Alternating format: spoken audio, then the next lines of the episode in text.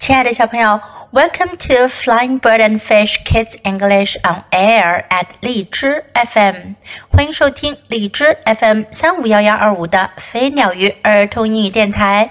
This is Jessie，我是荔枝优选主播 Jessie 老师。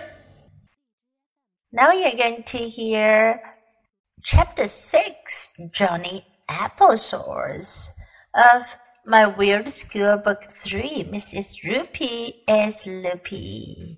我们今天要讲的是《我的疯狂学校》Book Three 第六章，Johnny Apple we came into the library the next time, a guy with a long beard came down the ladder from the treehouse, wearing blue jean overalls. 我们下一次去图书馆的时候，有个长着长长的胡须的家伙，沿着梯子从树屋上下来，穿着蓝色牛仔工装裤。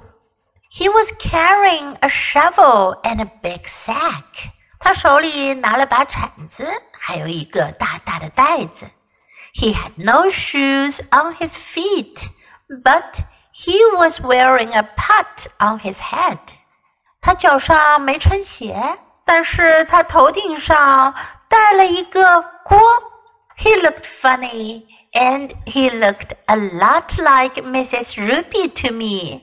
他看上去好滑稽，而且在我看来，他看上去很像鲁皮老师。Mrs. Roopy, why are you wearing a pot on your head? I asked.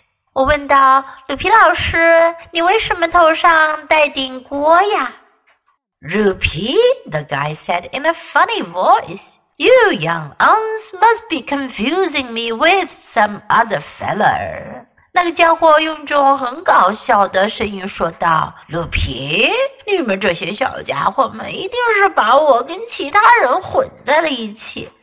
”“My name is Johnny Appleseed.” 我的名字叫做强尼苹果种子。It's the year eighteen hundred。现在是一八零零年。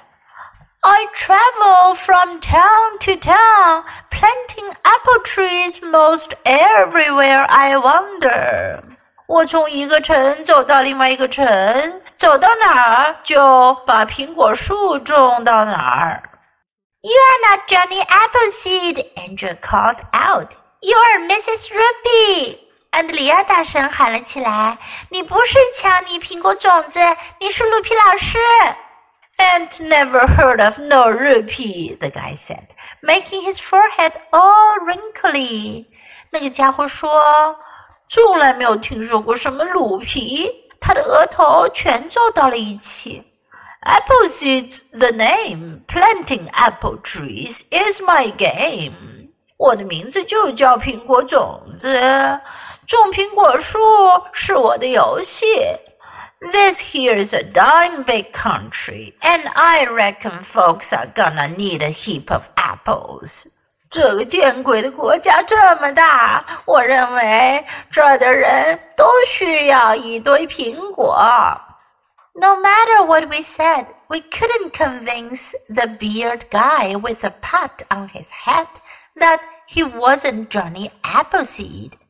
我们不管怎么说，都没办法让那个长着长胡须、头上顶着口锅的家伙相信他不是强尼苹果种子。He read us a story about Johnny Appleseed and told us lots of stuff about apples.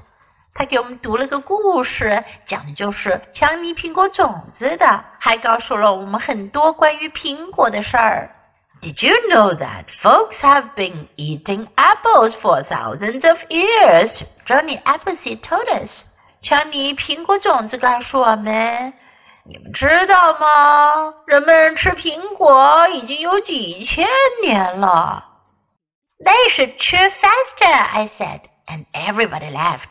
我说他们应该吃快点儿，所有的人都大笑起来。Then Johnny Appleseed took us outside and helped us plant a real apple tree near the playground. 然后 强尼苹果种子就把我们带到了外面，帮助我们在靠近操场的地方种下了一棵真正的苹果树。Before we went back into school, we had apples for snack. 在我们回到学校前，我们吃了苹果当点心。I can understand why he planted all those apple trees. 我能明白他为什么要种那些苹果树。I can understand why he was dressed funny. 我也能明白他为什么打扮的这么滑稽。But what I don't understand is why he wore a pot on his head. 但我不明白的是，他为什么头上要戴口锅呢？That Johnny Applesauce guy was weird. 那个强尼苹果酱家伙可奇怪了。When we got back to class, I told Miss Daisy all about what happened during library period.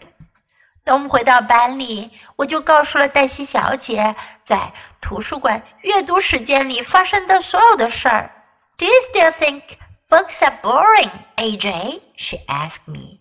她问我，AJ，你还觉得书都很无聊吗？Yes, I said. 是的，我说道。Now let's practice some sentences and expressions in this chapter. A guy with a long beard. 一个长着长长的胡须的家伙，beard 胡子， 长胡子的家伙，a guy with a long beard. He had no shoes on his feet. 他脚上没穿鞋。He had no shoes on his feet. He looked funny. 他看上去很滑稽。He looked funny. It's the year eighteen hundred. 这一年是一八零零年。it's the year eighteen hundred. No matter what we said， 不管我们说了什么，no matter what 表示不管什么，no matter what we said，不管我们说了什么。Do you still think books are boring？你还觉得书是很无聊的吗？Boring，无聊的，乏味的。Do you still think books are boring? Now let's listen to this chapter once again. Chapter 6 Johnny Applesauce when we came into the library the next time, a guy with a long beard came down the ladder from the treehouse, wearing blue jean overalls. He was carrying a shovel and a big sack. He had no shoes on his feet, but he was wearing a pot on his head. He looked funny, and he looked a lot like Mrs. Roopy to me. Mrs. Roopy, why are you wearing a pot on your head? I asked. Roopy, the guy said in a funny voice. You young'uns must be confusing me with some other feller. My name is Johnny Appleseed. It's the year 1800. I travel from town to town, planting apple trees most everywhere I wander. You are not Johnny Appleseed, Andrea called out. You're Mrs. Roopy. Ain't never heard of no Roopy, the guy said, making his forehead all wrinkly. Appleseed's the name. Planting apple trees is my game. This here's a darn big country, and I reckon folks are gonna need a heap of apples. No matter what we said, we couldn't convince the bearded guy with the pot on his head that he wasn't Johnny Appleseed. He read us a story about Johnny Appleseed and told us lots of stuff about apples. Did you know that folks have been eating apples for thousands of years? Johnny Appleseed told us. They should chew faster, I said, and everybody laughed. Then Johnny Appleseed took us outside and helped us plant a real apple tree near the playground. Before we went back into school, we had apples for snack. I can understand why he planted all those apple trees. I can understand why he was dressed funny. But what I don't understand is why he wore a pot on his head. That Johnny Applesauce guy was weird. When we got back to class, I told Miss Daisy all about what happened during library period. Do you still think books are boring, AJ? she asked me. Yes, I said. 小朋友，你喜欢今天的故事吗？记得给 Jess 老师点赞哦！还有，别忘了下载到手机上收听，更方便哦。Thanks for listening. Until next time. Goodbye.